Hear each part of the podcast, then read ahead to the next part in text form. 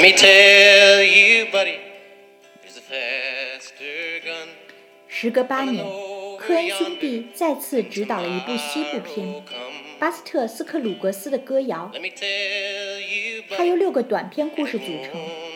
科恩兄弟原本打算将它拍成电视剧，但其却在今年的威尼斯电影节上以电影的形式亮相，并最终斩获最佳剧本奖。而这部名字着实让人摸不着头脑的影片，也创下了科恩兄弟的多项纪录。首先，一百三十二分钟的片长是兄弟俩导过的最长电影。据说其中的故事前后花了二十五年才陆续完成，因此也是他俩创作时间最长的作品。其次，这是二人第一次与 Netflix 等流媒体合作。最后，这还是他们第一次没有使用胶片，而是用数字摄影机拍摄的。如果按照二人的最初设想，本片还会是兄弟俩第一次为一部电视剧做编剧和导演。尽管如此，本片还是有许多科恩兄弟电影中的熟悉配方，比如为电影长进的是同兄弟俩合作过《醉乡民谣》的布鲁诺·德尔邦内尔。电影中每个故事的画风都有明显的差别。湛湛青天，青青原野，漫漫黄沙，皑皑白雪，一幅美国西部四季画卷尽收眼底。而其配乐为影片创作出了一首首动听悠扬的西部民谣的，则是已和科恩兄弟合作了十五部作品的卡特·布威尔。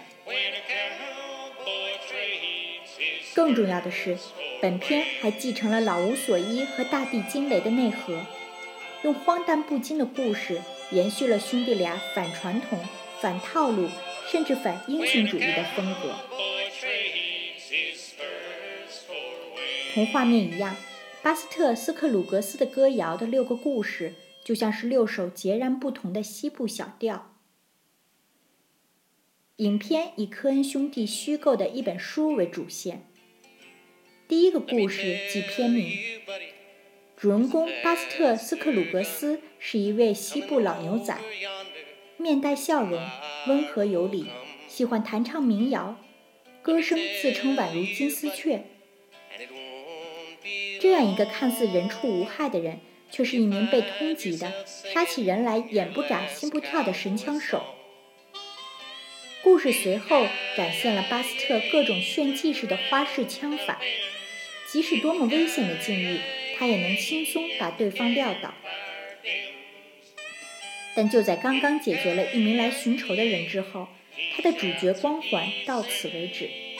一位也喜欢唱民谣前来抓捕他的枪手，同样迅速把他解决了。于是，这个故事在巴斯特的灵魂弹着琴，唱着“我在天堂等你们”的祥和气氛中结束。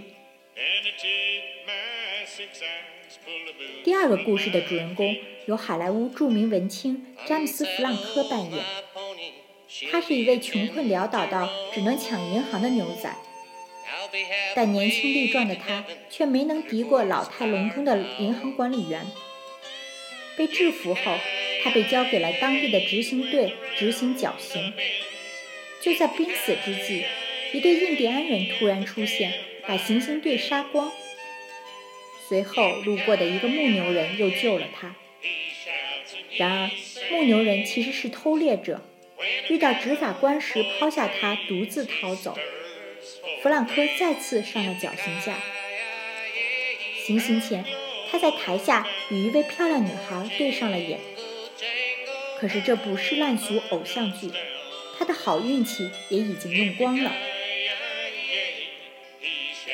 随后几个故事。同样不按套路出牌，一个流动剧团的经理和一个没有四肢的残疾艺人相依为命。虽然二人全程基本没什么交流，但后者为前者挣钱，前者也会细心照顾后者起居。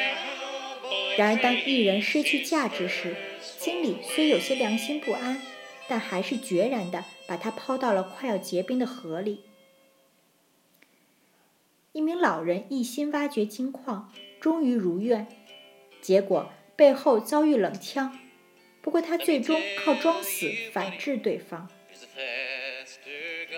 一名和哥哥要去投靠未曾见过面的丈夫的女孩，途中遭遇哥哥突然逝世、钱被花光、工人讨债的困境，幸得其中一位护送者的帮助，并与其许下终身。然而女孩中途离队找狗，又遭遇印第安人和赶去救她的人。最终上演了一场罗密欧与朱丽叶式的悲剧。最令人费解的最后一个故事，则讲述五位身份不同的陌生人乘坐同一辆马车前往某处神秘地点的故事。这个故事虽然情节简单，却正是串联起整个影片的主旨。乘客中的主导赏金猎人象征着死神，马车夫象征着时间。这段短暂的旅程象征着人生，也就是说，无论你度过怎样精彩的一生，无论你在人生中如何惶恐不安，时间都不会按下暂停键。故事可以永存，而人却不能。赖你枪法如神，也不可能一辈子不失手。侥幸逃命，也不会每次都化险为夷。受人追捧，终有被冷落的时候。突逢横财，谁知黄雀在后。苦尽甘来，还是摆脱不了命运的玩弄。总之，在巴斯特斯克鲁格斯的歌谣中，没有除暴安良的个人英雄主义。往大了说。它夹杂着科恩兄弟对西部拓荒史这部美国原罪史的戏谑；微观上，兄弟俩则是在讲人性、讲失去、讲生命的无常与命运多舛；无厘头中又夹杂着淡淡的悲伤。